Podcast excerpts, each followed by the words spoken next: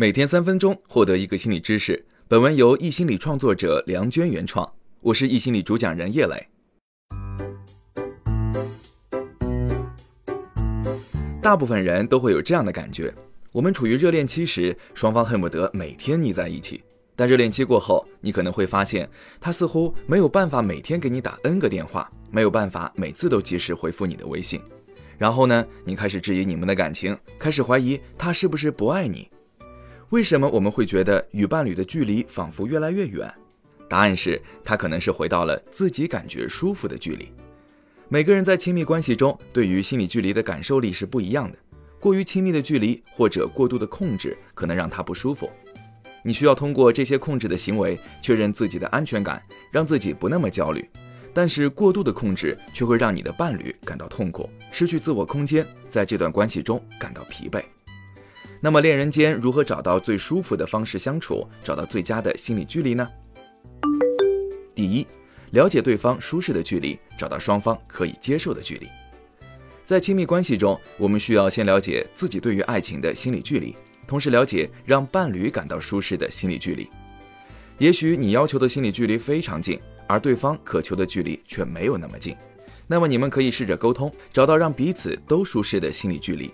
尝试找到双方都能接受的心理距离，是拉近你们关系的第一步。第二，警惕自己的过度粘人。亲密关系中，一个人以自我为中心，并喜欢控制他人，会导致另一个人的痛苦。这种痛苦可能转化为正面的冲突。我们都渴望和伴侣拉近距离，但事实证明，盲目的粘人反而是关系的毒药。你的粘人可能已经让对方有了困扰。你需要认识到，你所爱的那个人也需要有自己的空间。没有任何人在一段关系中是希望被另一个人控制的。而当你觉得很难控制自己去黏对方时，你可以通过一些办法去缓解一下。比如，你可以适当转移注意力，去做自己的事情；可以让他需要空间的时候跟你提前打声招呼；可以等待他回到你身边之后，用温和的方式确认他刚刚的行踪，给对方留个舒适的空间，他自然也不会想越逃越远。第三，有效的沟通，让彼此知道对方的需求。所谓有效的沟通，就是以对方能够接受的方式去和对方沟通，以达到你希望达到的目的。比如，你明知道对方希望你不要那么暴躁，喜欢你温柔一些，那么你在态度上就大可变得温和一点，小女人一点，撒个娇，卖个萌。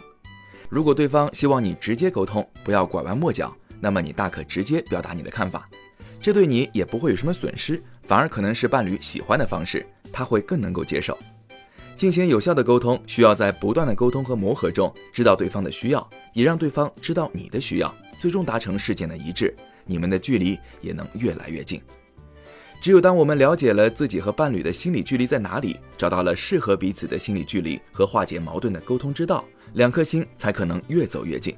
愿我们都能够在爱情中找到适合彼此的心理距离，好好相爱。好了，以上就是易心理三分钟心理学。想要收听更多音频，记得下载我们的 App 心理 FM。如果你喜欢今天的内容，欢迎分享给你的小伙伴。在公众号“心理公开课”后台回复“打卡”，你也可以获得专属的知识卡片。我是叶磊，我们明天见。